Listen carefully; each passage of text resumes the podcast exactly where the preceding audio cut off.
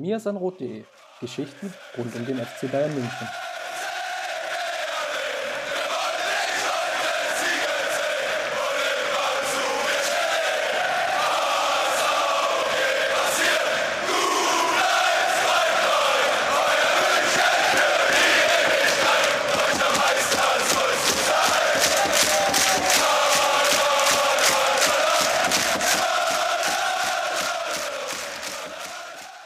Servus und herzlich willkommen zur ja fast weihnachtlichen Ausgabe.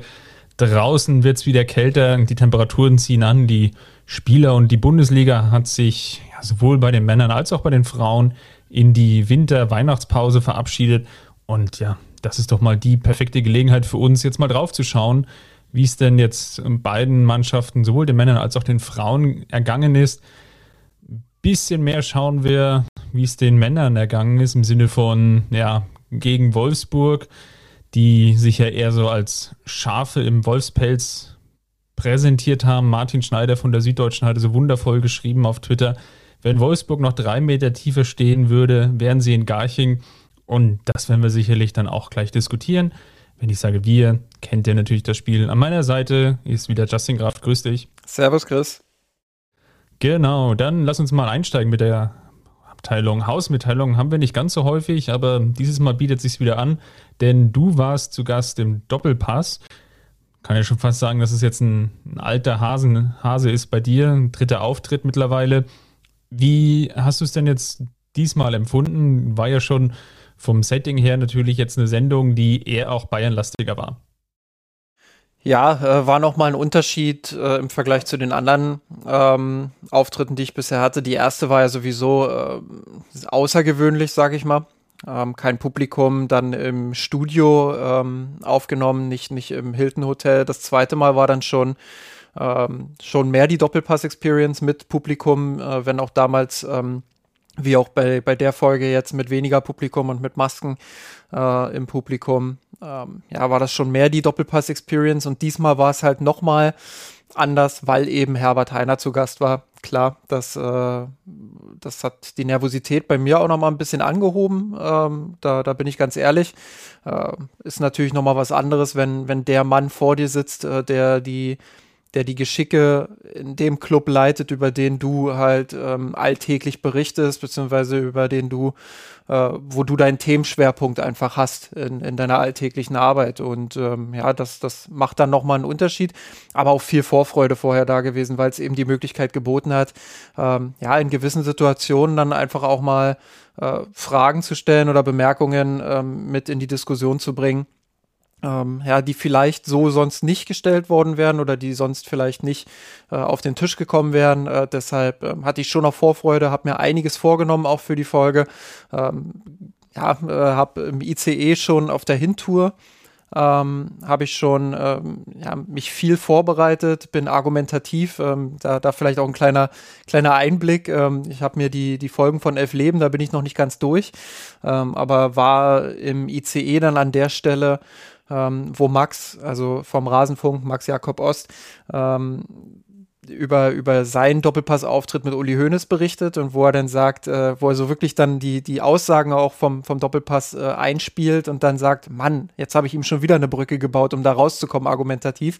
Ähm, das fand ich ganz interessant, weil ich dann auch überlegt habe, ja, meine Argumente, die ich mir zurechtgelegt habe und die Fragen, die ich ihm vielleicht stellen will, ähm, ist da irgendwo ein Ausweg für ihn? Ist da irgendwo was eingebaut, ähm, ja, wo es ihm dann einfach gemacht wird, das argumentativ zu umschiffen. Da bin ich wirklich äh, bei jedem Argument nochmal drüber gegangen und ja, wie gesagt, äh, habe versucht, mich da möglichst gut vorzubereiten ähm, und ja, die, die Diskussion dann möglichst auch äh, vorbereitet zu führen und, und ihm da ähm, ja, die ein oder andere unbequeme Frage vielleicht auch zu stellen. Ich meine, dadurch, dass du natürlich das Setting hast, nehme ich jetzt mal ganz stark an, wusstest du natürlich auch, ja, wo die, die, die Themenschwerpunkte liegen, jetzt dadurch, dass Heiner natürlich da auch zu Gast war, war es natürlich klar, dass es irgendwann auch mal um die Jahreshauptversammlung geht. Ich glaube, darauf spielst du so ein bisschen an, wenn du meinst, dass du dich natürlich auf die Sendung auch vorbereitet hast. Definitiv. Ähm, das, das war natürlich der Schwerpunkt, die ganze Katar-Thematik, aber auch Jahreshauptversammlung, ähm, Dialog mit den Fans.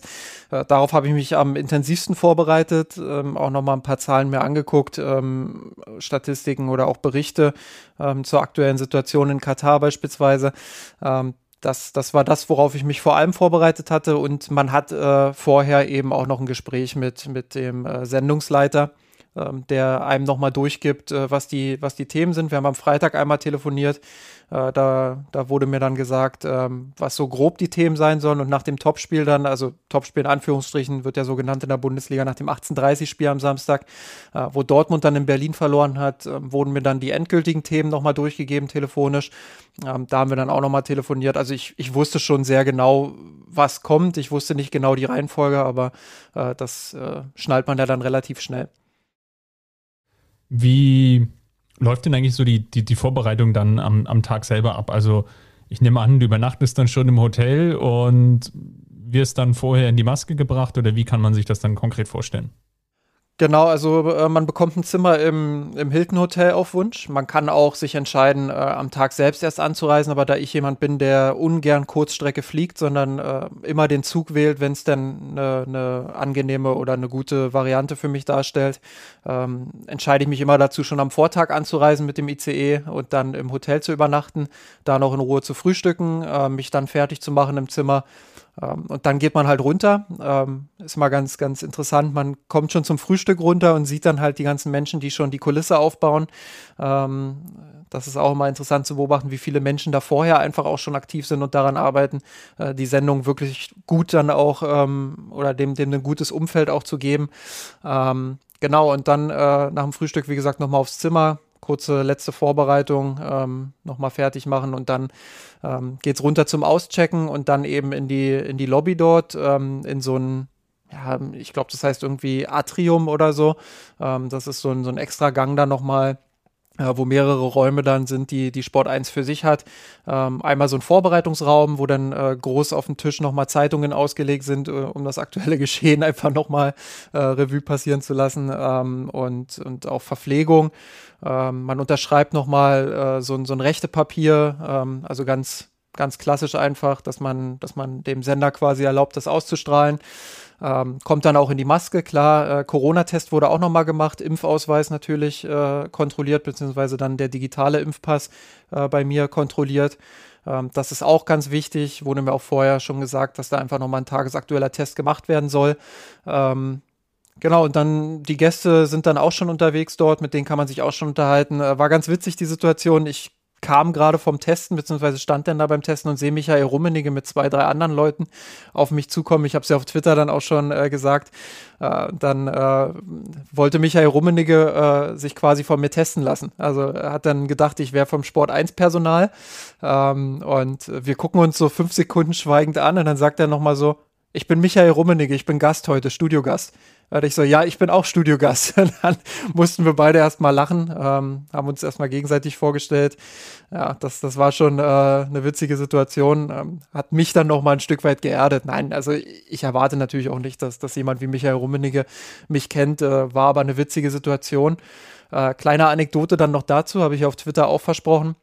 Äh, nach der Sendung kam Michael Rummenigen tatsächlich nochmal zu mir ähm, und, und hat mich äh, gelobt dafür, für die Aussagen, die ich so getroffen habe und ähm, ja, dass er, dass er fand, dass ich äh, einen guten Fußball-Sachverstand auch gezeigt habe. Äh, fand ich dann auch nochmal ganz nett von ihm, dass er dann nochmal auf mich zugekommen ist. Ähm, Genau, also das, das ist so das, äh, was, was vor der Sendung eigentlich läuft. Man, wenn man fertig ist mit der Maske, dann geht man halt nochmal in den, in den Vorbereitungsraum oder ähm, stellt sich auf den Gang irgendwo, äh, unterhält sich vielleicht auch nochmal mit ein paar Leuten, auch mit den Gästen untereinander. Mit Thomas Wagner beispielsweise habe ich mich ein bisschen unterhalten.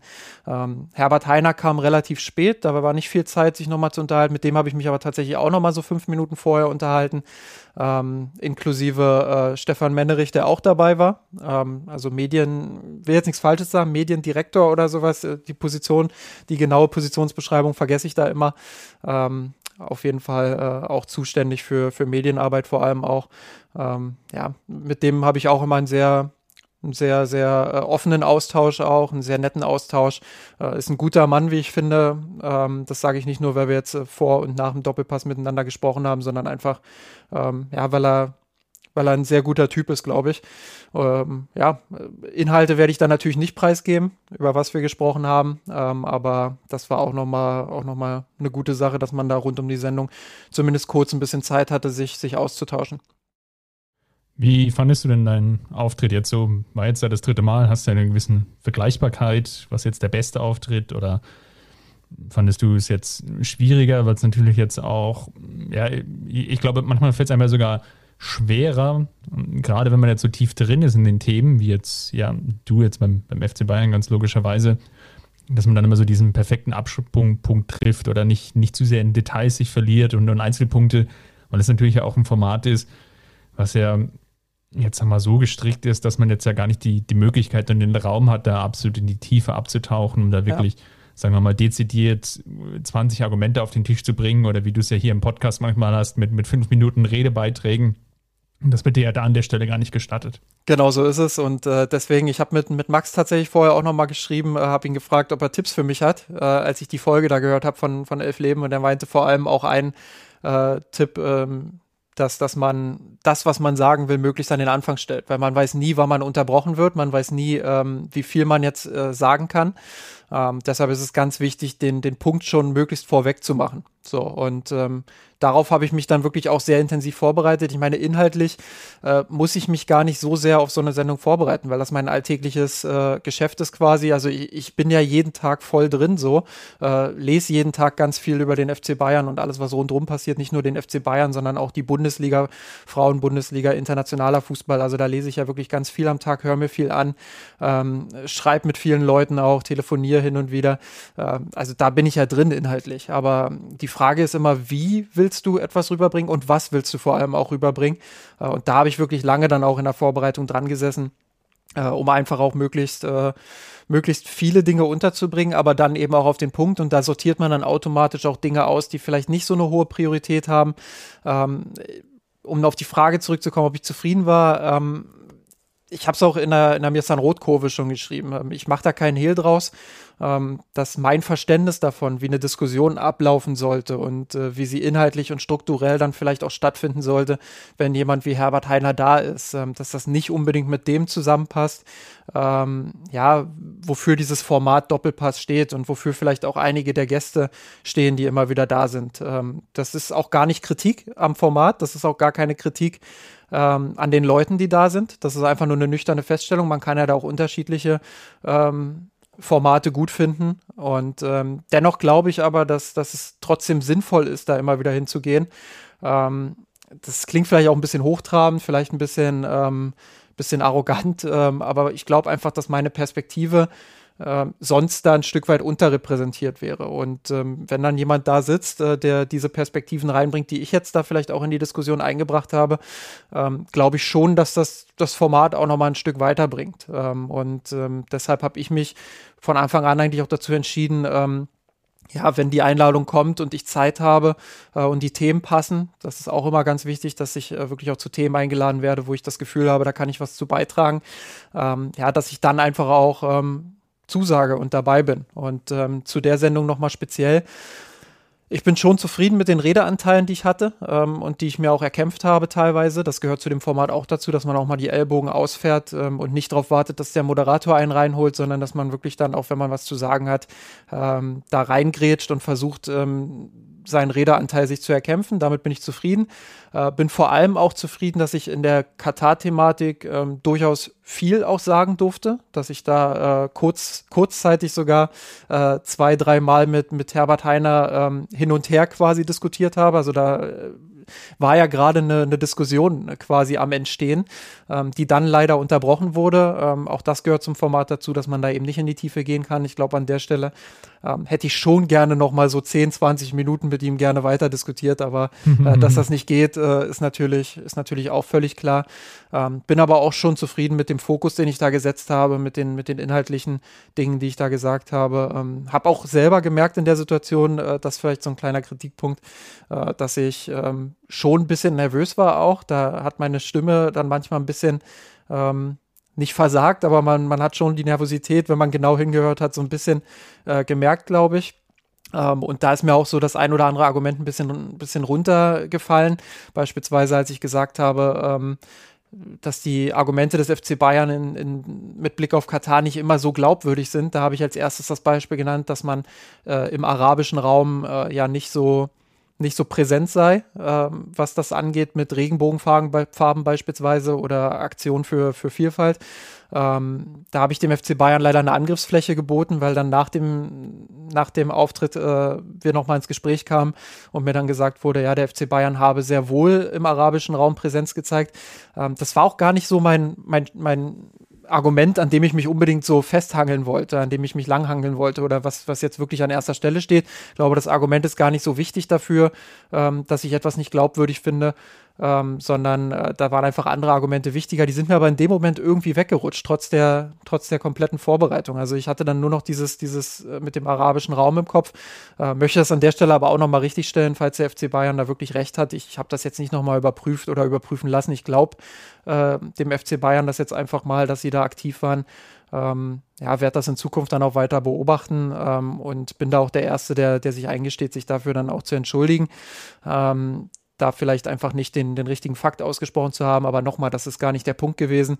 Ähm, ja, sondern äh, mir ging es einfach darum, dass andere Aktionen einfach auch nicht dazu beigetragen haben, dass man glaubwürdig ist. Beispielsweise, dass man die Diskussion eben häufig ausgesessen hat, sich nicht so wirklich an die Öffentlich getraut, Öffentlichkeit getraut hat, äh, das offensiv anzugehen, das Thema. Äh, beispielsweise ähm, ja, jetzt rutscht mir das Argument wieder so ein bisschen weg. Äh, beispielsweise, ähm, dass man eben das Sponsoring mit, mit Katar hat und dass das die äh, kritische Auseinandersetzung mit dem Thema und die unabhängige Auseinandersetzung mit dem Thema auch erschwert. Da kommt ja ganz, ganz viel zusammen, was man, was man anführen kann, um zu sagen, naja, so ganz glaubwürdig ist es dann eben nicht, wenn man immer nur sagt, äh, man führt Dialog, aber keine konkreten Beispiele eben nennen kann. So, das, das war einfach das, was ich, glaube ich, sagen wollte. Ähm, ist mir in der Situation vielleicht nicht so ganz gelungen. Aber trotzdem glaube ich, äh, dass ich schon auch ähm, die Dinge umgesetzt habe, die ich mir vorgenommen habe. Beispielsweise auch, ähm, als ich erwidert habe, dass, äh, dass, als Heiner gesagt hat, man, man spiele ja gegen ganze Staaten, äh, da habe ich mir ja schon auch zugetraut, mal zwischenzugrätschen und zu sagen, naja, aber auch eben ein Staat dabei, äh, von dem man selbst Geld nimmt. Ähm, glaube, das äh, fand er nicht ganz so, ganz so toll in dem Moment, aber ähm, man hat dann auch gemerkt, dass er ausweicht. Also er meinte dann so, ja, darum geht es mir ja jetzt gar nicht. Es geht ja jetzt gar nicht um Katar. Ja, doch, irgendwie schon, aber ähm, ja, in dem Moment äh, ist er dann argumentativ ein bisschen ausgewichen. Und das muss man Heiner wirklich auch lassen. Ähm, rhetorisch ist er schon, wenn er vorbereitet ist auf so eine Sendung, dann ist er schon ziemlich stark und, und kriegt das auch gut hin. Ähm, ja, auf Dinge auszuweichen, auch wenn ich versucht habe, ihm möglichst wenige Brücken da zu bauen. Dann lass uns doch mal sportlich werden. Die Bayern Frauen in der Champions League starten sie jetzt. Da war Jungs just heute am Montag die Auslosung für das Viertelfinale. Die spielen gegen Paris Saint-Germain. Wenn sie weiterkommen, dann gegen den Sieger aus Juve gegen Olympique Lyon. Also äh, eventuell schon wieder ein Wiedersehen mit Lyon an der Stelle. Also das ist so die, die Richtung, in der es da geht. Und dann lassen uns vielleicht nochmal sportlich werden. Da stand ja auch der letzte Spieltag an. Es ging gegen die gegen den SV Werder Bremen am letzten Spieltag. Ähm, vielleicht magst du da nochmal zwei, drei Sätze zu sagen. Ähm, hatten jetzt schon, oder ich hatte jetzt im Vorgespräch schon rausgenommen, oder wer dir auch auf Twitter gefolgt ist, weiß ja, dass es jetzt gar nicht so einfach war, die Partie an der Stelle zu verfolgen. Genau, ich saß da im ICE. Ähm, eigentlich war alles gut. Bis, äh, bis zur 30. Minute in etwa war alles äh, tippitopp. Äh, äh, das, das, das WLAN vom ICE hat super funktioniert. Äh, ist ja auch nicht immer der Fall, aber in dem Fall war es so. Ähm, bis auf ein paar kleinere Aussetzer konnte ich das Spiel gut verfolgen auf meinem iPad. Ähm, dann aber kam irgendwann so rund um die 30. Minute die Durchsage, man müsse jetzt mal kurz anhalten äh, und ein Batterie-Reset durchführen beim ICE. Ähm, dann haben wir irgendwo in Petershausen, glaube ich, das ist äh, ein paar Kilometer von München entfernt, äh, haben wir einen Zwischenstopp gemacht. Und ähm, ja, dann ging auf einmal das Licht aus und äh, natürlich war das WLAN in dem Moment dann auch weg. Hätte dann auch über mein, mein Handy weiterhin äh, gucken können, aber ja, ich habe es dann an der Stelle einfach gelassen, ähm, weil ich auch erstmal abwarten wollte, wie es da jetzt weitergeht. Und tatsächlich, ja, hat es auch keine 15 Minuten gedauert. Da wurde schon gesagt, wir müssen alle den Zug verlassen und äh, müssen leider äh, auf einen anderen ICE umsteigen, der da innerhalb von 20 Minuten irgendwann kommen soll. Ähm, ja, und deshalb äh, konnte ich das Spiel dann nicht weiterverfolgen. In der ersten halben Stunde habe ich aber schon die Bayern-Frauen als sehr dominant wahrgenommen, wenn ich mich Statistiken anschaue, wenn ich meine, die Twitter-Kommentare auch lese von den Leuten, die es gesehen haben. Ähm, war das jetzt keine komplett neue Leistung oder so, sondern einfach ein, ein souveräner Sieg, der auch hätte höher ausfallen können. Ähm, ja, man geht jetzt aufgrund der, der Spielabsage ähm, Potsdam gegen Wolfsburg, geht man jetzt erstmal als Tabellenführer äh, in die Winterpause. Äh, sicherlich auch nochmal gut fürs, fürs Selbstvertrauen, auch wenn man weiß, dass man jetzt ein Spiel mehr hat. Ähm, denk mal, das war ein guter Abschluss für das, für das gesamte Jahr. Ähm, ja, ich will gar nicht wieder so sehr in die Kritik einsteigen. Ich glaube, das habe ich in der letzten Folge äh, oder vorletzten Folge, weiß nicht mehr genau, ähm, habe ich das sehr ausführlich getan. Ähm, das das lasse ich auch erstmal so stehen. Muss man dann sehen, wie sich das in, im nächsten Jahr entwickelt. Aber ähm, ja, ich denke mal, wenn man auf das Jahr zurückblickt äh, und die, die Erfolge sieht und den Titel sieht, dann ist das auf jeden Fall erstmal positiv. Dann ist das was, äh, worauf man in der weiteren Entwicklung auch aufbauen kann äh, und worauf der FC Bayern an sich auch stolz sein kann. Auch da noch eine kleine Anekdote äh, aus dem Doppelpass. Die Leute, die die ganze Sendung gesehen haben, werden auch mitbekommen haben, ähm, dass ähm, ein kurzes Video ja eingespielt wurde, äh, wo es um Herbert Heiner ging und da wurden auch nochmal die Basketballer und eben die Bayern Frauen mit hervorgehoben. Äh, auch das ist ja nicht immer der Fall äh, bei Sport 1. Das war, ähm, so wie ich das gehört habe, äh, sogar ein expliziter Wunsch von Herbert Heiner selbst. Ähm, also wenn man die Person Heiner bewertet, muss man eben auch sehen, dass er wirklich sehr viel auch macht für äh, andere Abteilungen innerhalb des FC Bayern. Ich äh, glaube, das ist äh, schon auch ein sehr positiver Aspekt äh, bei, bei aller Kritik, die man nach der Jahreshauptversammlung anbringen kann. Ähm, ja, wo man einfach sagen muss, äh, was der FC Bayern bei den Frauen jetzt investiert hat. Das ist schon gut und äh, dieses Jahr als Grundlage für den Weg nach oben, der noch sehr, sehr weit ist, ähm, ist sicherlich ein erster guter Baustein. Dann lass uns doch mal ja, was zum Abschluss würde ich ja schon fast sagen, auf die Partie des FC Bayern gegen Wolfsburg schauen.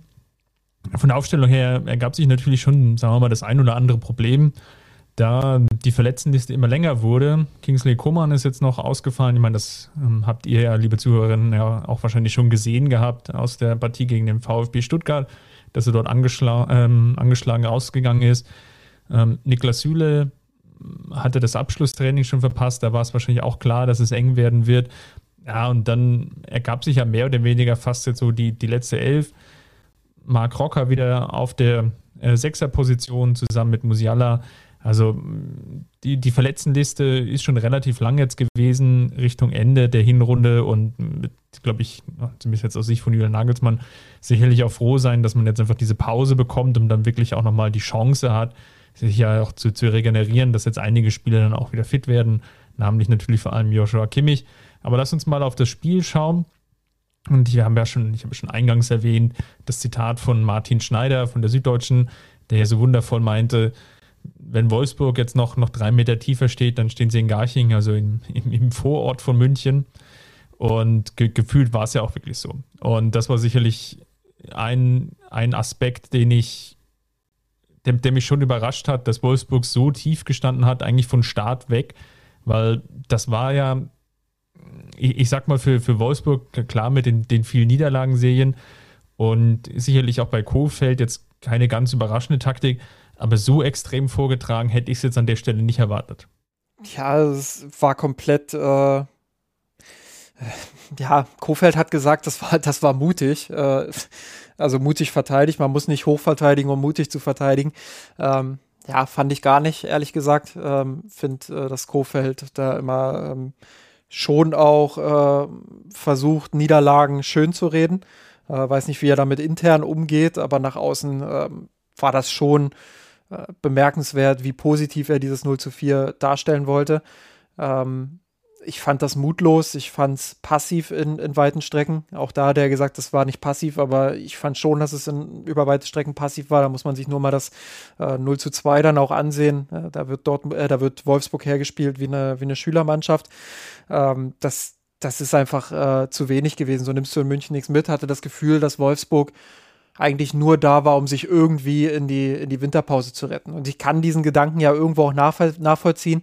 Äh, Habe ja auch im Doppelpass versucht, äh, die, die Stimmung gegen Kofeld so ein bisschen ähm, vielleicht auch zu dämpfen, indem ich gesagt habe, ähm, ja, er ist jetzt schon ein paar Wochen Trainer, aber er hat auch viele englische Wochen gehabt. Und da ist es schwer für einen Trainer, wirklich auch alltäglich äh, was in der Trainingsarbeit zu machen und ähm, da wirklich auch eine Mannschaft auf eine, auf eine Philosophie zu bringen, die man selbst äh, umsetzen möchte. Ich glaube, das ist ganz, ganz schwer.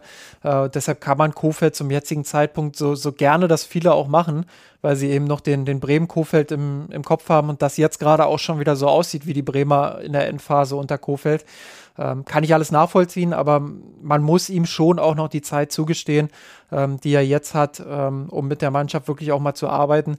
Äh, zumindest mal so ein paar Tage, Wochen, ähm, um, um dann zu sehen, wie es im Januar weiterläuft. Ich glaube, ähm, das muss man, muss man ihm schon zugestehen können. Äh, dann kann man immer noch sagen, ja, äh, das, das würde irgendwie nichts oder äh, boah, der hat mich jetzt doch überrascht. Ähm, fand ich nur oder finde ich insgesamt ein bisschen unfair, jetzt da, da nur auf Kofeld rumzuhacken. Ähm, aber der Ansatz, ja, so nimmst du in München nichts mit. Und äh, den Spruch von Martin Schneider habe ich mir ja auch ein bisschen geklaut im, im Doppelpass. Äh, da habe ich ja dann gesagt, äh, wenn sie zehn Meter tiefer gestanden hätten, äh, dann, dann hätten sie schon auf der Tribüne gesessen. Ähm, ja, äh, in, in, dem Fall dann auch nochmal äh, Props an Martin Schneider und danke für die, für die Steilvorlage. Ähm, konnte ich wenigstens auch ein bisschen Polemik mit reinbringen in die Runde. Äh, nein, also das, das, das, das war einfach im Grunde genommen, so wie es unser Folgentitel auch schon sagt, ähm, ja, Schafe im Wolfspelz. Äh, das war einfach nichts, das war ungefährlich. Klar, in der ersten Halbzeit haben sie zwei Szenen, wo sie den Ausgleich machen können.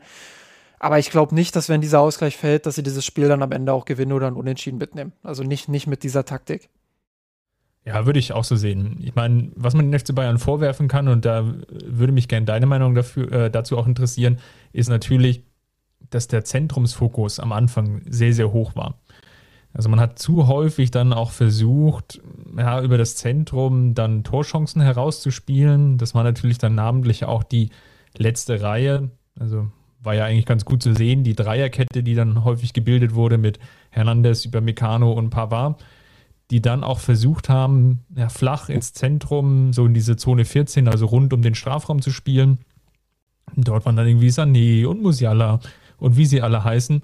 Aber natürlich war das auch ein sehr, sehr enger Raum. Also selbst wenn man dann irgendwie sich drehen, machen und tun konnte, ging das irgendwie nicht wirklich auf. Und das war sicherlich ein Problem, gerade am Anfang, wenn man es nicht geschafft hat, Wolfsburg hin und wieder auch mal in die Breite zu ziehen. Also wie es ja dann auch in der zweiten Halbzeit war. Ja.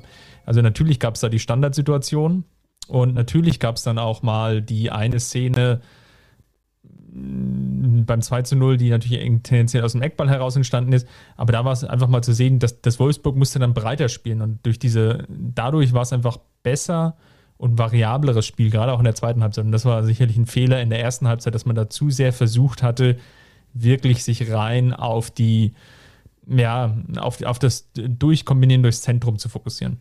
Ja, das ist so ein, so ein Ding, glaube ich, äh, woran Nagelsmann noch, noch feilen muss. Ähm, dieser Zentrumsfokus an sich, jetzt mal nur für sich genommen, ähm, die Idee dahinter, die, die ist schon gut, glaube ich. Das ist was, äh, was den Bayern über Jahre hinweg vielleicht auch sogar gefehlt hat, da einfach nochmal ähm, eine Alternative reinzubringen. So, das, das äh, Spiel war ja sehr auf die Breite ausgelegt, sehr auf die Flügel. Ähm, in, den, in den schlechtesten Zeiten war es dann so, dass du wirklich nur diese, diese statische U-Form hattest äh, und darauf äh, angewiesen warst, dass von außen dann mal ein Impuls kam. Ähm, ich glaube, gerade mit Spielern wie Lewandowski, Müller, jetzt Sané, der im Zentrum auch gute, gute Spiele macht, ähm, Gnabry, der sich auch häufig nach innen orientiert. Ähm, da hast du das Personal einfach, um auch da eine Handlungsalternative mit reinzubringen und, und mehr übers Zentrum zu kommen. Aber gleichzeitig, wenn dann äh, ein Gegner mit einer, mit einer 5-4-Staffelung wirklich im eigenen Strafraum teilweise äh, verteidigt, dann musst du die irgendwie auseinanderziehen. Und ähm, dann brauchst du eben auch in, spätestens in letzter Linie eine gewisse Breite. Und ähm, das haben wir in den letzten Wochen schon auch das ein oder andere Mal erlebt, dass die Bayern da Probleme hatten, so einen Gegner hinten in der letzten Linie dann auch äh, in die Breite zu ziehen. Ähm, weiß nicht, ob das äh, Vorgabe ist, beziehungsweise ob das hauptsächlich an der Vorgabe liegt oder ob es eher daran liegt, ähm, dass Spieler individuell nicht immer die richtigen Entscheidungen treffen. Da, da bin ich noch nicht ganz zum Schluss gekommen. Ähm, Habe ja jetzt auch im Blog häufiger mal kritisiert bei uns, ähm, dass äh, das Zusammenspiel von, von Leroy Sané und Alfonso Davis nicht immer so optimal ist, dass beide zu häufig sich den Raum im Zentrum wegnehmen, statt dass einer mal wirklich dann auch auf, auf dem Flügel die Breite sucht und den Raum dort bekommt, äh, um dann vielleicht auch spät mal auf den Flügel zu verlagern und dort ins Zentrum durchzubrechen. Ähm, das äh, hat so ein bisschen gefehlt, auch in der ersten Halbzeit gegen Wolfsburg wieder. In der zweiten Halbzeit haben sie es deutlich besser gemacht. Ähm, und ich glaube, das ist auch was, woran Julian Nagelsmann jetzt in den kommenden ähm, Wochen arbeiten wird. Ähm, auch bei ihm muss man ja sagen, viele englische Wochen ähm, viele Ausfälle vor allem auch. Ich glaube, du hast es neulich bei uns äh, im Slack, das kannst du gleich nochmal äh, rezitieren. Äh, sehr gut gesagt, irgendwie sieben, sieben von acht Spielen oder so gewonnen, in denen es wirklich grobe Personalprobleme auch gab. Äh, auch das haben nicht viele, viele Bayern-Trainer in der Vergangenheit geschafft. Wenn da die Schlüsselspieler oder auch nur ein Schlüsselspieler weggebrochen ist, äh, dann, dann sind andere deutlich mehr geschwommen äh, als es die Bayern jetzt in den vergangenen Wochen sind. Und ich glaube, wenn das jetzt die schlechte Phase war, in Anführungsstrichen war, muss man mal beobachten im Januar.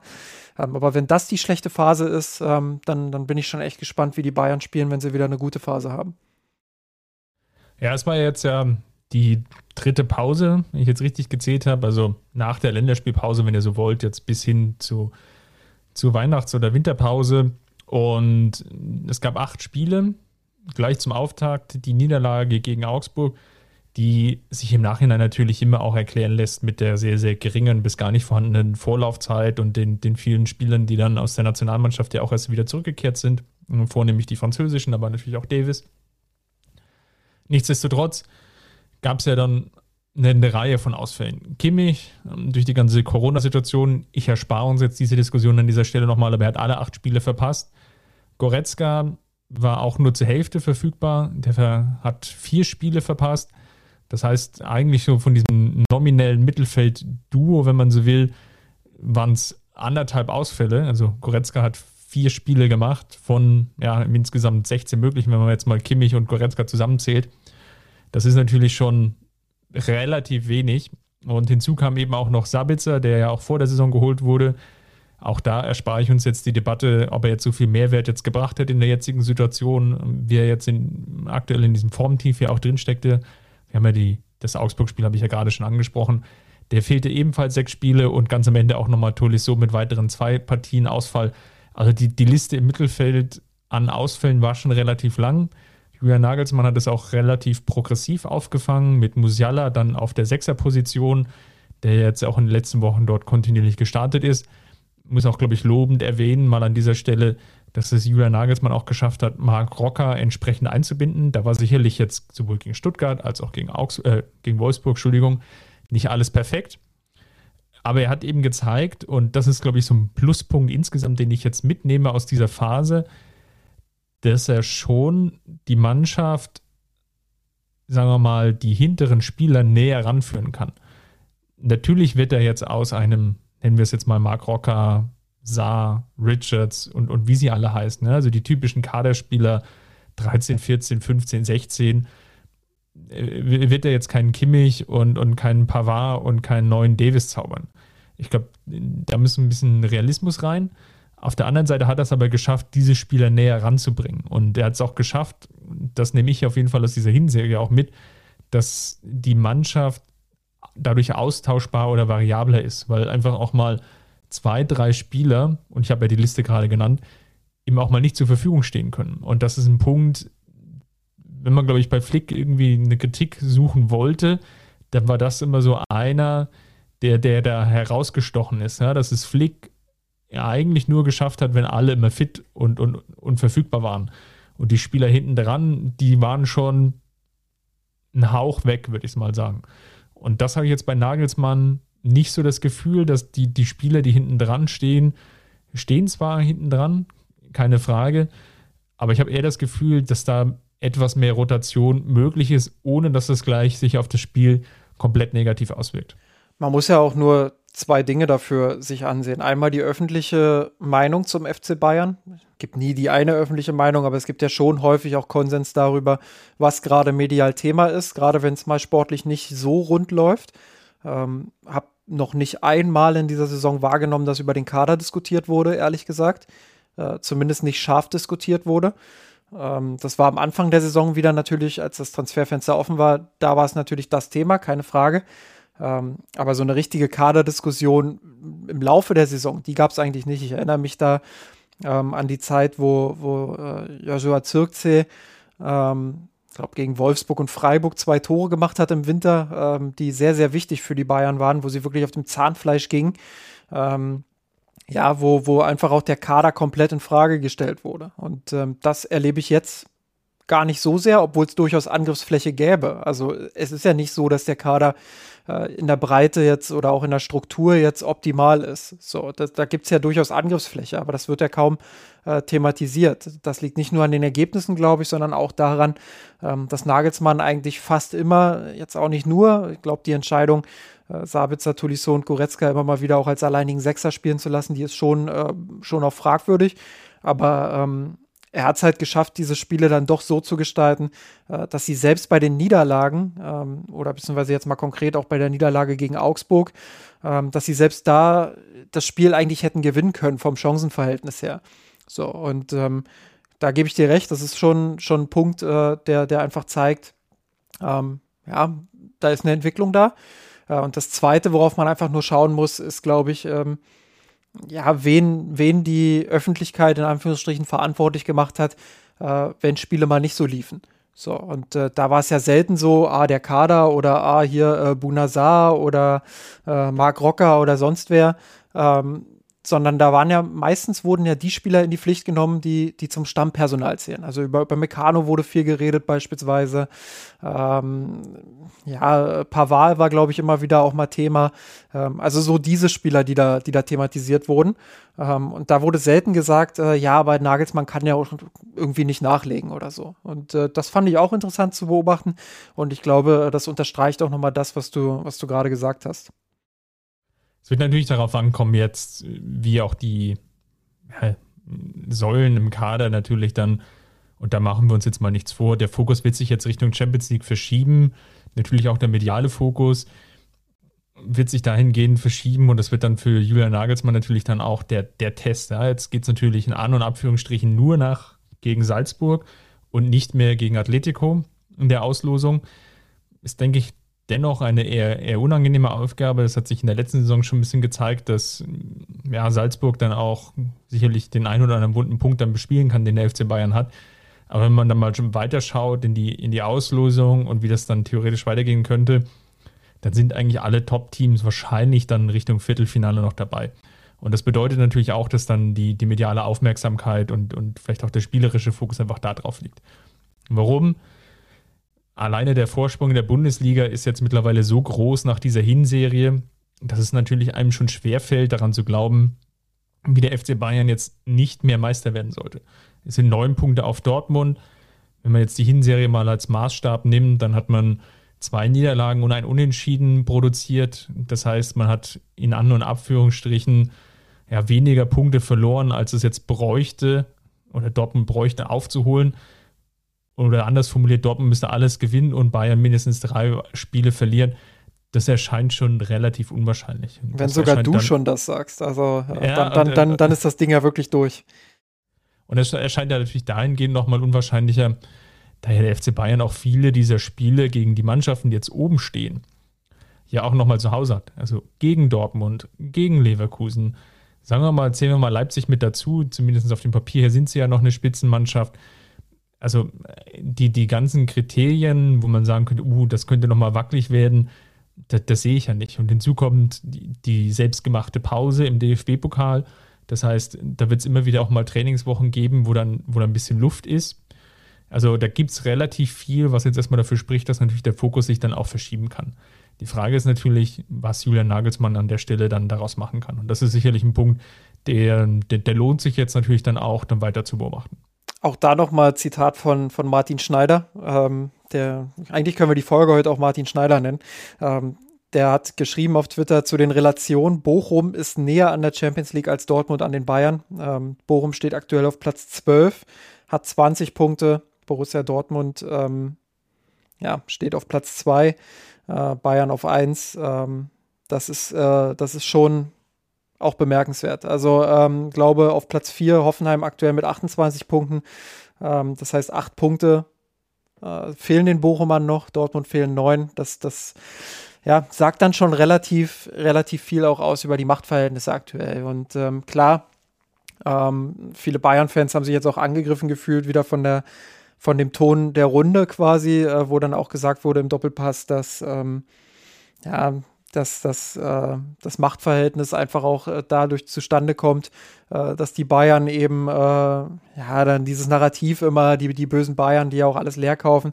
Auch da habe ich ja versucht, dann einfach auch nochmal darzulegen, ja, Dortmund gelingt es einfach auch nicht, von ihrer Konkurrenz wiederum die Spieler zu kaufen, die die Mannschaft dann auch wirklich äh, stärker machen. Ähm, ja, da habe ich so ein bisschen hart vielleicht auch formuliert, aber da ist eben auch viel Durchschnitt im Kader.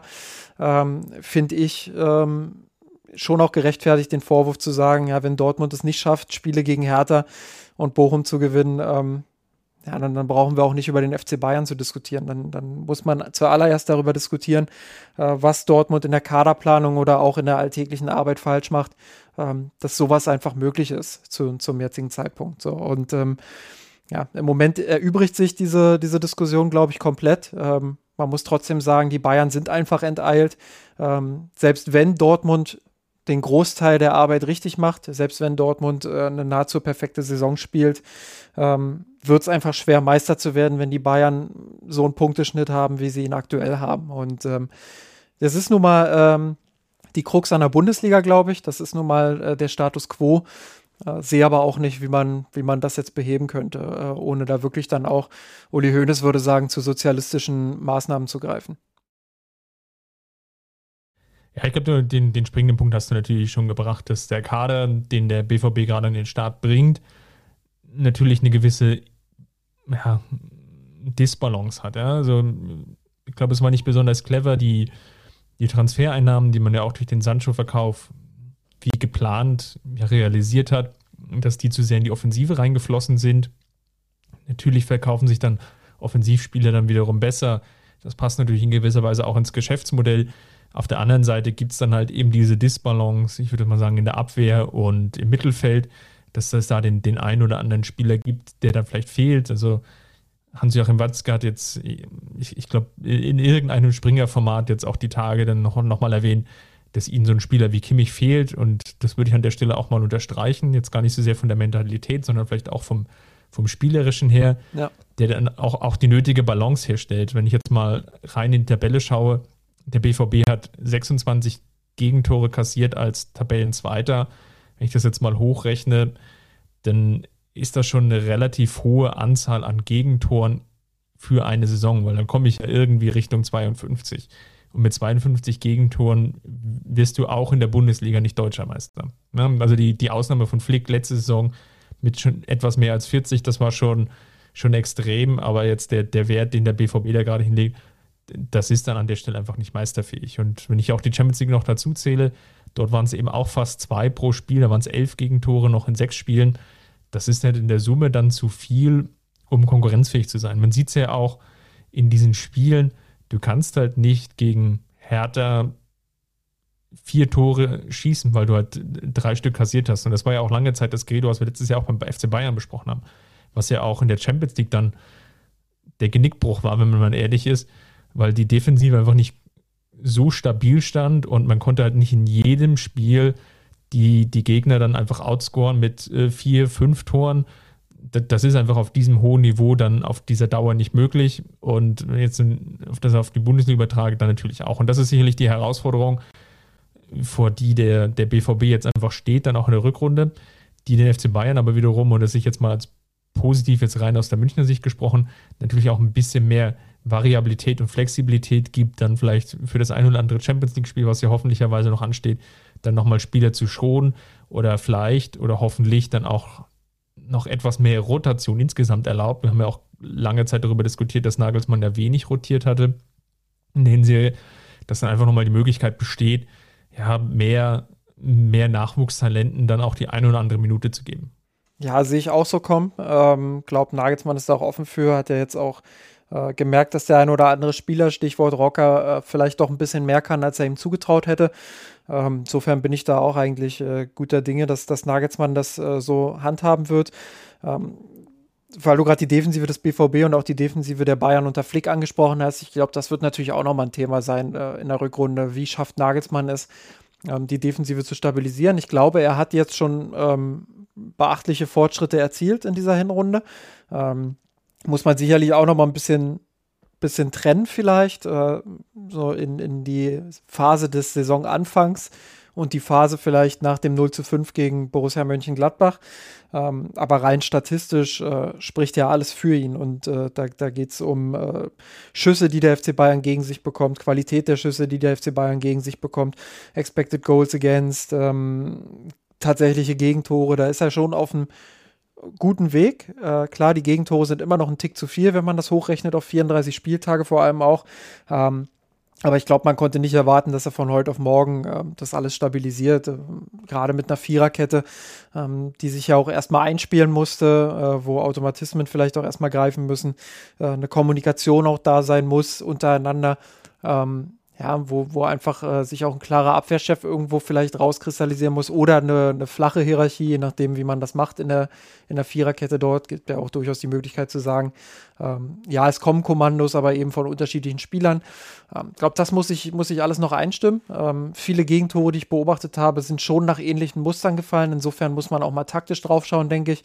Ähm, haben wir ja auch analysiert, beispielsweise anhand des 2 zu 2, ähm, das Erling Haaland gegen die Bayern erzielt hat ähm, aber ja, äh, ich glaube, der Haupt- oder das Hauptaugenmerk muss darauf liegen, ähm, wie, wie bin ich wirklich in jeder Situation dann auch hellwach und, und bereit, die Meter zu gehen, äh, die es einfach in der Rückwärtsbewegung dann auch braucht. Und da sehe ich mehr, mehr Ausbaufähigkeit ähm, als vielleicht äh, in taktischen Aspekten. Klar, Nagelsmann muss das immer hinterfragen, ähm, aber ich ich finde schon, dass die meisten Gegentore ähm, ja, eher durch individuelle Entscheidungen ähm, gefallen sind, wie beispielsweise, ich mache jetzt nicht den Weg nach hinten, wie beispielsweise, äh, ich rücke jetzt hier aus meiner Position raus und presse einen Spieler, äh, obwohl mein Mitspieler den schon presst.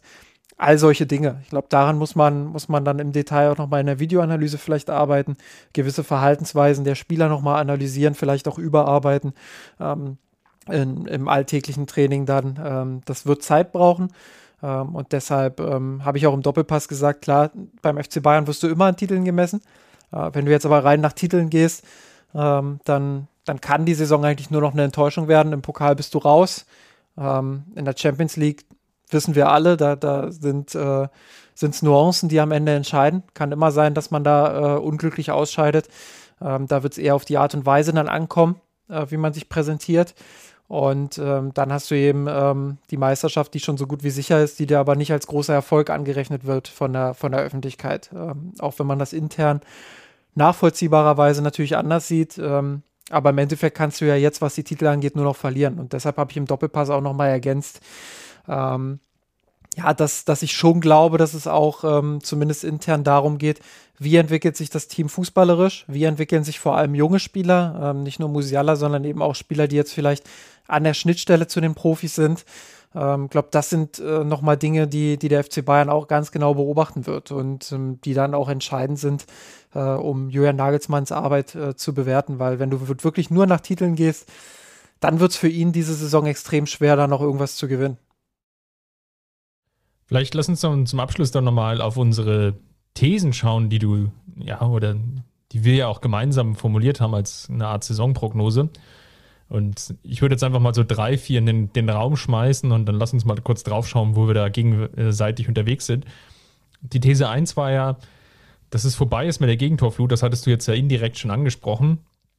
Und zwar war da deine These, es wären mehr als 20 Gegentore in der Bundesliga, aber weniger als 30. Hast du es jetzt schon angesprochen? Der, zum Ende der Hinrunde sind es jetzt 16.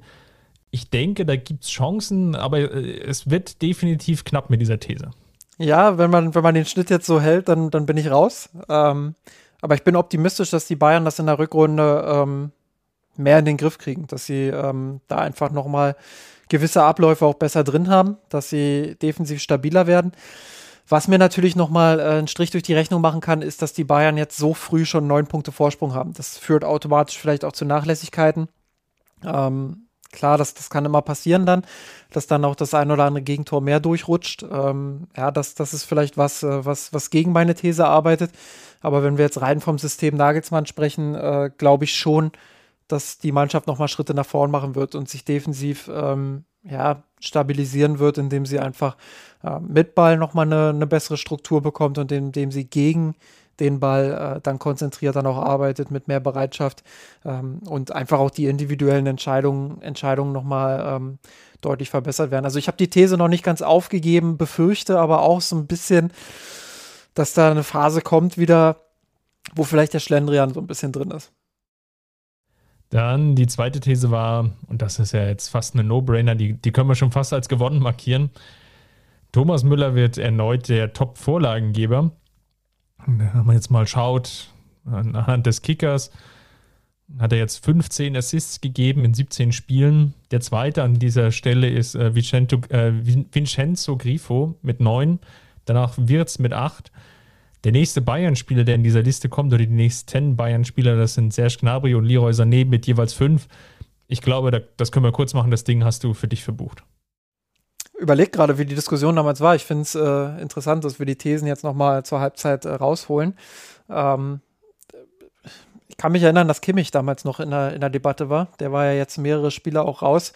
Ähm, ja, aber klar, jetzt mit dem Vorsprung, das, das wird sich Thomas Müller nicht mehr nehmen lassen, da bin ich mir sicher.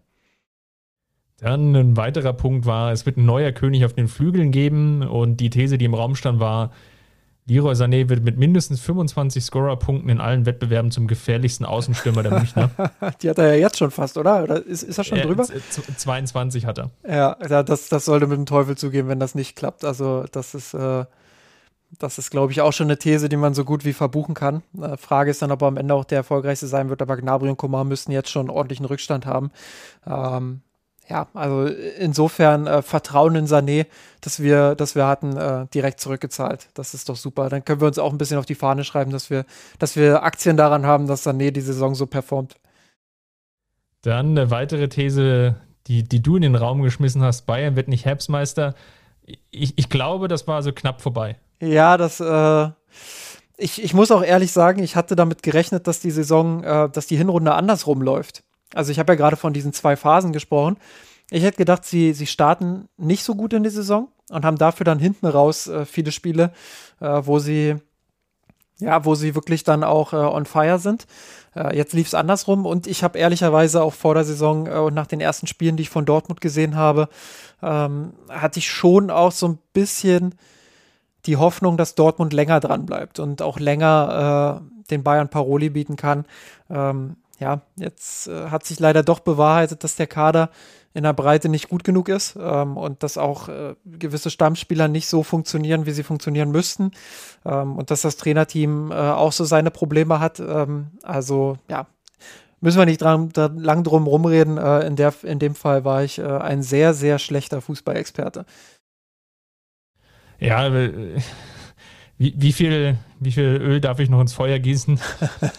Nein, ähm, lass uns mal auf die nächste These schauen. Das war relativ spannend und zwar hatte ja Niang Su in der Vorbereitung äh, durchaus viele Minuten bekommen. Und die These war, die du auch in den Raum gestellt hast, von, von den Spielen her oder von den Minuten, die er gehen wird, besser gesagt, wird er mindestens 1500 Pflichtspielminuten haben. Und wenn ich jetzt mal schaue, wo er jetzt unterwegs ist, dann wird das auch eine These, die knapp, die knapp wird. Ähm, ja. Er steht aktuell bei 429 Minuten. Zwar neun Einsätze in der Bundesliga, aber insgesamt dort nur 151 Minuten gespielt. In den letzten Wochen äh, relativ häufig eingewechselt, aber meistens erst so gegen die um die 75., 80. Minute rum. Also es waren de facto dann wirkliche Kurzeinsätze, wenn man jetzt mal bei dem Begriff bleibt. In der Champions League immerhin schon 188 Minuten und ein Spiel komplett im DFB-Pokal bestritten, 90 Minuten durchgespielt. Ja, das, aber das wird eng das wird, das wird wirklich eng. Das sind, das wären jetzt 1000 Minuten umgerechnet, die dir noch knapp fehlen, eigentlich äh, genauer gesagt sogar 1100 fast. Ja. Das sind, ja, wenn, wenn man so rumrechnet, 12, 13 Spiele, die er noch komplett bestreiten muss. Das, das wird wirklich sehr eng. Ja, glaube ich, glaube ich auch nicht, dass er das noch schafft. Ähm, kommt auch ein bisschen drauf an, wie der Vorsprung in der Bundesliga wächst, glaube ich, und wie fit er ist. Ähm, bin ich auch ein bisschen überrascht, ehrlich gesagt, dass äh, auch da wieder zu Saisonbeginn nicht mehr kam, äh, dass er nicht, nicht häufiger gebracht wurde.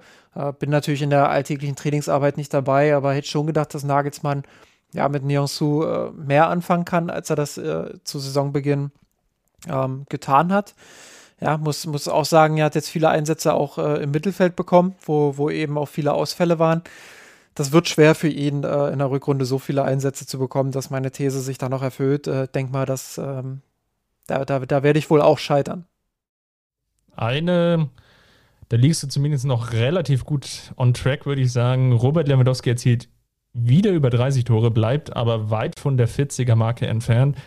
In der Bundesliga sind es jetzt zur Hälfte der Saison 19 Treffer. Ja. Wenn man bedenkt, dass er erst drei Elfmeter-Tore hatte und in der Vorsaison waren es ja acht Elfmeter-Tore, dann ist da, also du, du wirst die These wahrscheinlich treffen.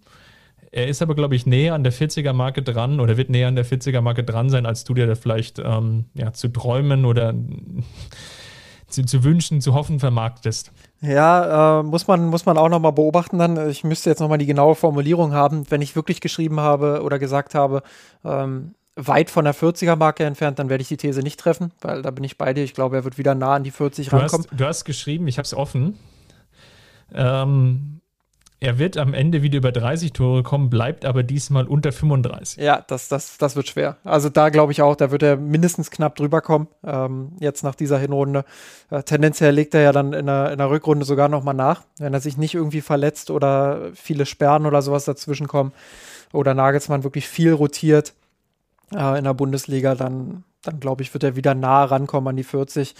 Ähm, da war ich äh, aus, aus Gegnersicht, äh, jetzt mal mit, mit der, mit der BVB-Brille vielleicht, die mal kurz mhm. aufsetzend, war ich vielleicht zu optimistisch. Ähm, hab mir vielleicht zu sehr dann auch mit in Verbindung mit der Herbstmeisterthese zu sehr auch äh, gewünscht, dass es mal wieder ein engeres Bundesliga-Rennen gibt. Ähm, aber ja, ich denke, das, äh, das wird er knapp übertreffen. Ja, ist ja insgesamt die Offensive sehr, sehr durchschlagskräftig wieder in die Saison. 56 Tore jetzt nach der Hinserie, wenn man das jetzt mal hochrechnet. Das, das läuft schon sehr stark Richtung Torrekord von mehr als 100 Toren. Und das ist sicherlich auch ein Pluspunkt jetzt von, von Jürgen Nagelsmann, dass er die Offensive ja, dahingehend stabilisiert hat, dass es ja, fast in jedem Spiel durchaus mehr als drei Tore gab. Sicherlich gab es jetzt mal Partien, wo es jetzt nicht so ganz so extrem gut gelaufen ist was sicher auch auf die, aufgrund der Verletzungen und der vielen Spiele gegen Jahresende jetzt auch nicht ganz untypisch ist. Also nehmen wir mal Bielefeld oder vielleicht auch die Partie gegen Mainz, wobei Mainz natürlich jetzt auch eher eine Mannschaft ist, die oben steht. Aber die jetzt mal so als Paradebeispiele nimmt, die beiden Heimauftritte, wo man sich vielleicht als gemeiner Fan denkt, uh, da könnte theoretisch noch etwas mehr gehen. Nichtsdestotrotz, davon profitiert natürlich auch Robert Lewandowski. Wir hatten auch in der letzten Folge ja dezidiert nochmal auf die Zahlen geschaut. Ich hatte es dann sogar im im Artikel, ich hatte den Spielbericht ähm, für das Wolfsburg-Spiel noch geschrieben, den mir nochmal im Detail angeschaut. Die, die, Unterschiede zur vergangenen Saison, rein jetzt von den Expected Goal-Werten her, sind wirklich nur Nuancen. Wenn man eben auch auf die Werte schaut ohne Elfmeter, dann liegt das jetzt einfach wirklich so auf, auf einem Level, was jetzt von außen hin gar nicht wahrnehmbar ist, sondern ist jetzt eigentlich wirklich viel auch auf vielleicht auf, die auf Tagesform ankommt. Gegen Wolfsburg war es jetzt bei Lewandowski so, er macht wieder sein Tor, klar. Ich hatte aber auch das Gefühl, dass da definitiv mehr gegangen wäre. Also die, die eine Chance, wo er Castells auf der Linie anschießt, nachdem Gnabry, glaube ich, nochmal von der rechten Seite mitten in der zweiten Halbzeit dann querlegt, das waren schon so Möglichkeiten. Da wäre auch ein Doppelpack drin gewesen, sagen wir es mal so. Und äh, ja, mal schauen, wie es jetzt in der Rückrunde läuft. Toi, toi, toi, dass er jetzt vielleicht nicht verletzungsbedingt wie der Spieler ausfällt. Dann hat er Chancen, auch die 40er-Marke erneut anzugreifen definitiv. Ähm, glaub, äh, was du gerade auch nochmal gesagt hast mit den Statistiken, spricht auch nochmal ein Stück weit für Julian Nagelsmann, dass er es geschafft hat, äh, diese offensive Durchschlagskraft wirklich auch beizubehalten. Ähm, muss man ja einfach mal so sagen. Ich glaube, viele ähm, haben befürchtet, dass es jetzt wieder pragmatischer wird beim FC Bayern, aber offensiv ist das immer noch ähm, sehr, sehr, sehr, sehr stark, was sie machen und äh, defensiv jetzt schon einen kleinen Tick besser. Ähm, wird man dann sehen, wie sich das weiterentwickelt, aber ja, das, das ist schon auch, äh, glaube ich, ein Kompliment an Julian Nagelsmann, wenn man sich die Statistiken ansieht. Dann würde ich sagen, haben wir alle Thesen, glaube ich, jetzt, die es wert waren, besprochen zu werden, diskutiert. Ja, ich glaube, vielleicht, wir haben uns noch nicht so ganz, sind uns noch nicht so ganz handelseinig geworden, ob wir dieses Jahr nochmal aufnehmen oder nächstes Jahr dann gleich zum Anfang im Vorfeld der Partie gegen Gladbach. Die Saison startet ja schon wieder relativ zeitnah am 7. Januar. Das werden wir nochmal, da werden wir nochmal in Medias Res gehen, wir beide. Ob wir nochmal eine, eine separate Folge machen, um ein bisschen vielleicht die Hinrunde Revue passieren zu lassen und vielleicht auch den, den ein oder anderen weiteren Ausblick noch zu geben. Falls wir uns bis dahin dann aber nicht mehr hören, und ja, dann schon mal vorab wünsche ich auf jeden Fall eine besinnliche Weihnachtszeit. Kommt ein bisschen runter, genießt vielleicht auch mal die, die etwas fußballfreie Zeit. Und ja, ansonsten bleibt vor allem gesund und ja, das ist, glaube ich, so das, das entscheidende Schlusswort an dieser Stelle. Und das führt mich auch zwangsläufig gleich weiter zum Werbeblock. Falls es euch gefallen hat und ähm, falls ihr nochmal mit uns die Thesen diskutieren wollt, dann schaut einfach bei kurve.mirsanrot.de vorbei, unserem Forum. Ansonsten natürlich könnt ihr uns natürlich auch gerne finanziell unterstützen unter patreon.com slash missenrot. Und ja, last but not least, wenn es euch so gut gefallen hat und ihr jetzt so gut in Weihnachtsstimmung seid, hinterlasst uns doch gerne eine 5-Sterne-Bewertung bei iTunes. Das hilft uns einfach dort, dort gesehen zu werden. Gut, so, Justin, Rausschmeißer ist jetzt auch abgehandelt. Dann bleibt mir noch mal zu sagen, vielen Dank für deine Expertise, für deine Einblicke hin zum Doppelpass und ich freue mich dann schon, wenn wir dann uns im allerspätestens neuen Jahr wieder hören. Ich mich auch. Ich bin äh, schon sehr, sehr gespannt, wie es weitergeht. Wunderbar. Bis dahin, macht's gut. Servus. Servus. Ich hab geträumt von dir, von unserer Weltpläne. Wir haben den Kampf gewonnen, den Thron erkommen, der Haien hat's gemacht. Ich hab geträumt von dir, von unserer Weltpläne. Wir haben den Kampf gewonnen, den Tod Knochen, der Haien hat's gemacht. Ich hab geträumt von dir und unserer Welt legal. Wir haben den Kampf gewonnen, den Tod Knochen, der Haien